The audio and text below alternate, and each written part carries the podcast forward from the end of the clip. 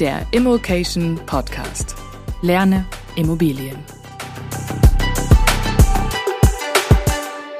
So kaufst du erfolgreich eine Immobilie und zwar erklärt in vier Schritten. Wir machen jetzt ein kompaktes Video für Einsteiger. Welche Schritte muss man gehen, um eben erfolgreich eine Immobilie zu kaufen? Wir versuchen uns sehr kurz zu halten. Der Inhalt kommt nicht von mir, sondern von Markus. Ich stelle nur Fragen, freue mich sehr. Hallo Markus. Hallo Marco.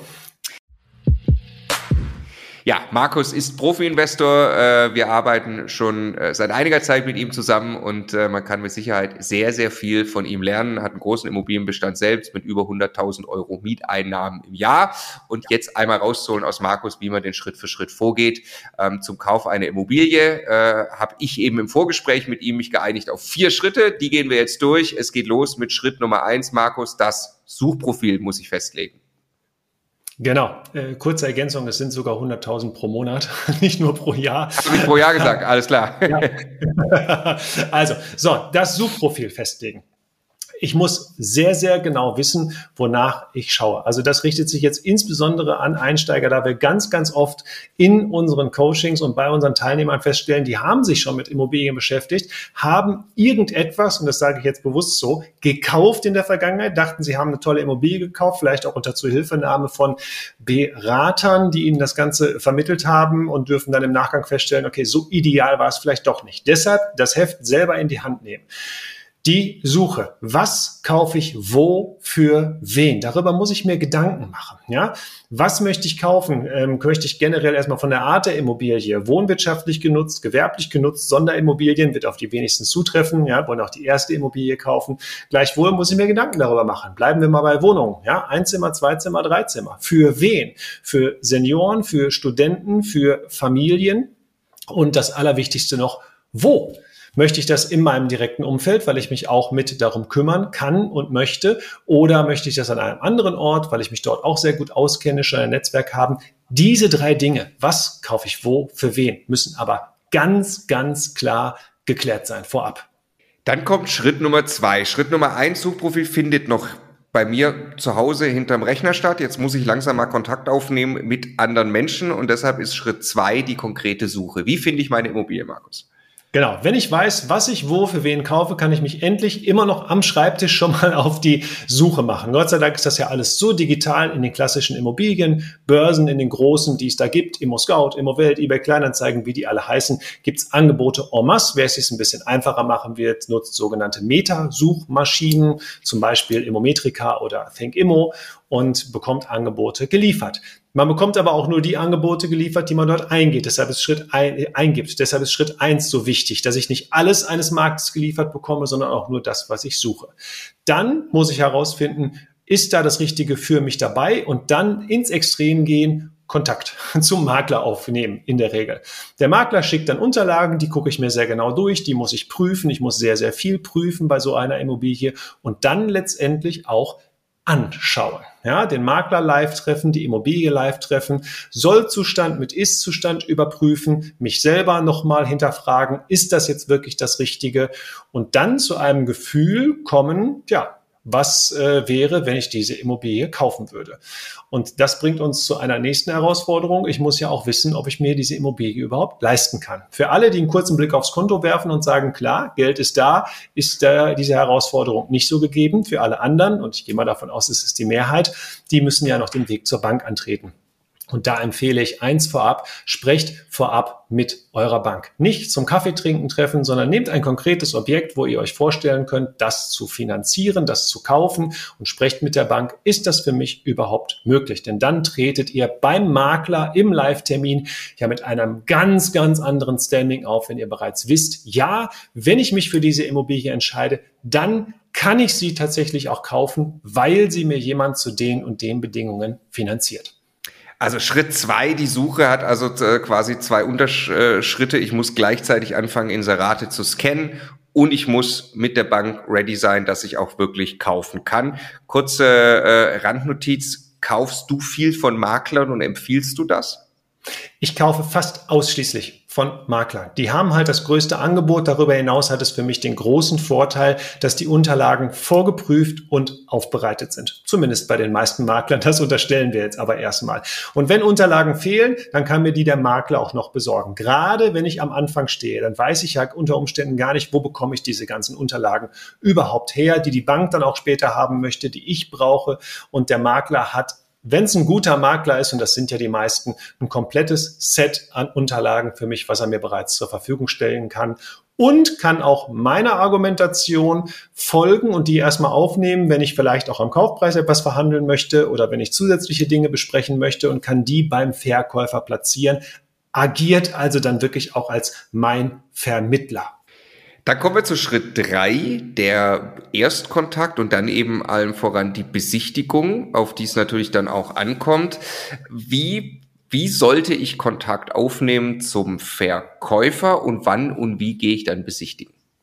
Genau, also wenn ihr eine passende Immobilie gefunden habt und euch entschieden habt, den äußersten Schritt zu gehen, die Live-Besichtigung, nehmt Kontakt mit dem Makler auf. Das könnt ihr per E-Mail machen, das könnt ihr per Telefon machen. Ihr solltet es in jedem Fall, wenn ihr jetzt über Börsen geht, mit diesem Klick auf den Button machten, eine Anfrage stellen, denn die braucht der Makler, um den Nachweis zu haben, dass ihr die Immobilie wirklich von ihm habt und dass er dann auch provisionsberechtigt ist. Und das ist auch gar nichts Schlimmes. Für euch gilt hinterher sowieso nur, was zahlt ihr insgesamt für dieses Investment und da ist die äh, Provision des Maklers halt mit einzukalkulieren.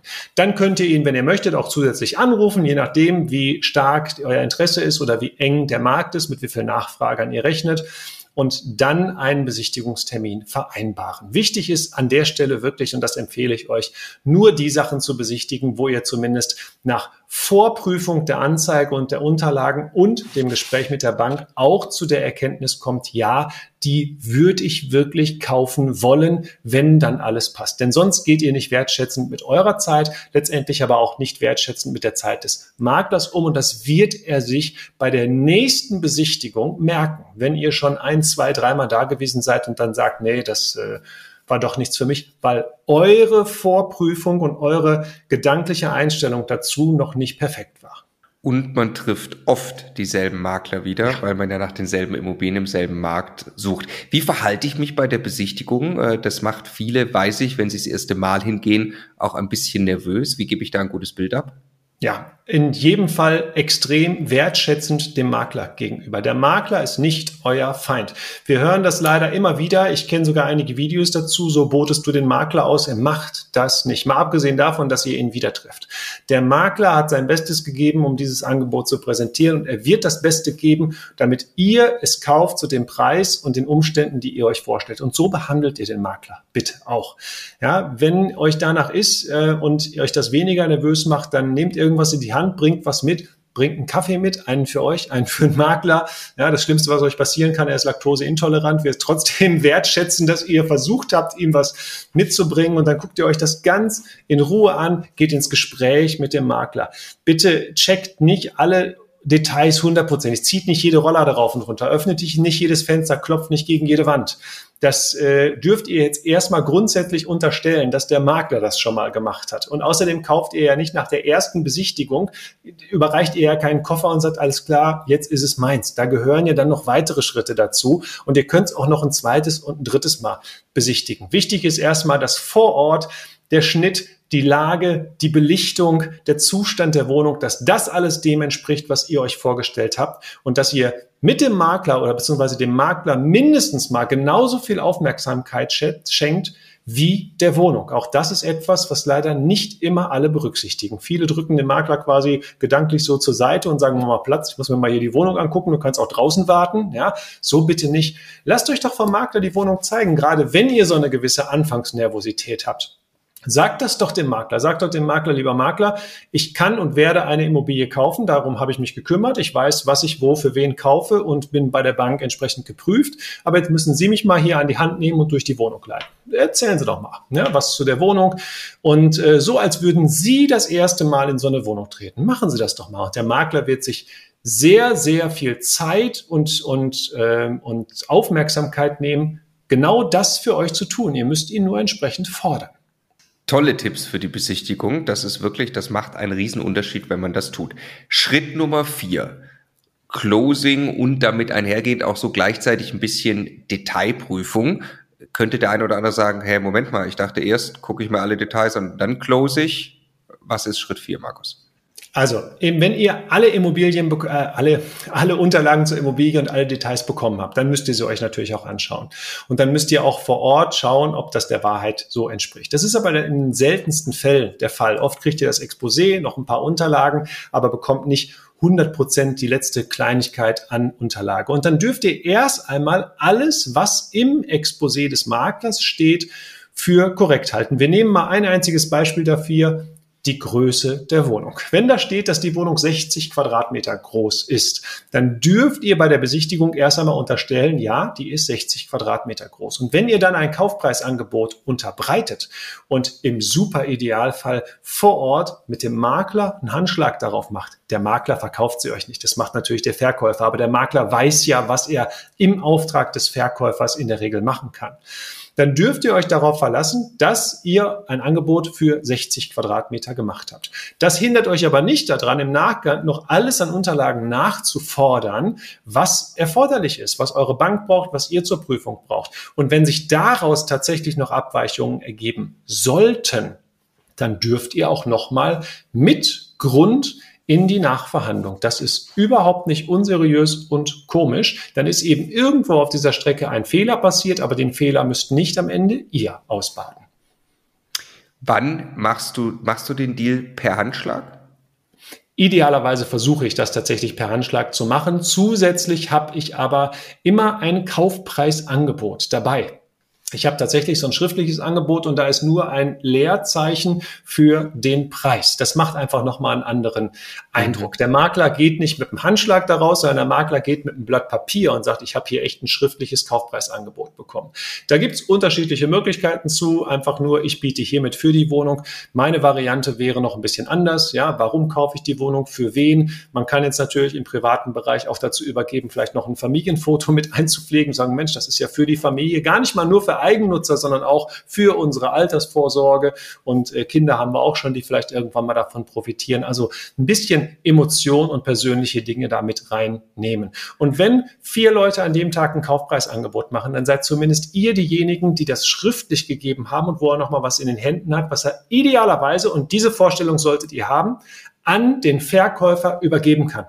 Und wenn gleichwertige Kaufpreisangebote sind, und das haben mir schon ganz viele Makler gesagt, dann entscheidet sich ein Verkäufer ganz häufig für den, bei dem es irgendwie noch netter ist, ja, der dieses Schreiben aufgesetzt hat, zu dem er sofort sagen kann, okay, die anderen haben was gesagt, die sind aber inkognito für ihn und hier ist ein Schreiben mit einem Foto, mit ein bisschen Begründung, warum er die Immobilie kaufen möchte. Und manchmal ist es sogar so, dass man noch nicht einmal der Höchstbietende sein muss, um dann zum Zuge zu kommen wahnsinnig wertvolle Tipps in gut zehn Minuten äh, reingedrängt. Ich glaube, wir haben selten in, in gut zehn Minuten so viele Tipps äh, am Fließband rausgehauen. Es ist ehrlich gesagt auch nicht ganz verwunderlich, dass dir das so gut gelingt. Du hast dir nämlich schon viel mehr Gedanken darüber gemacht. Ich halte ein Buch von dir in der Hand.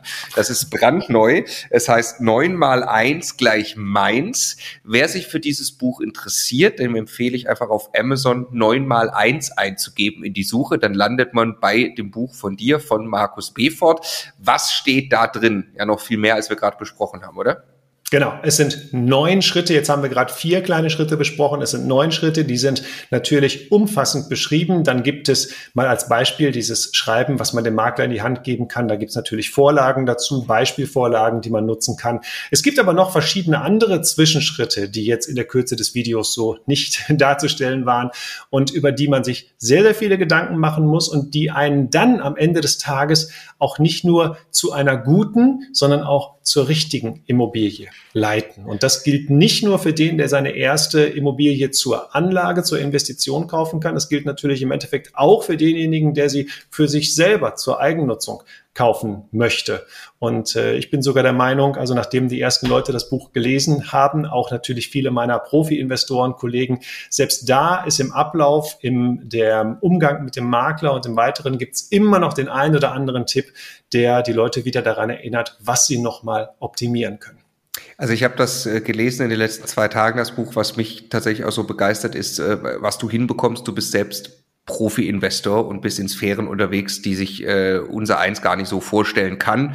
Ähm, und du brichst es aber runter auf wirklich auch für jemand, der noch nie eine Immobilie gekauft hat. Wer diese neun Schritte geht, und das Schöne ist, diese neun Schritte sind alle nachmachbar, die kann man sehr, sehr einfach verstehen und tun. Aber wenn man sie dann konsequent tut, gibt es eigentlich gar keine andere Option, als bei der eigenen Wunschimmobilie rauszukommen. Neun mal eins gleich meins von Markus Befort mit dem Untertitel die Schritt-für-Schritt-Anleitung für den den Kauf deiner Wunschimmobilie möchte ich wärmstens empfehlen. Lohnt sich, holt euch das Buch. Vielen Dank, Markus. Danke dir, Marco.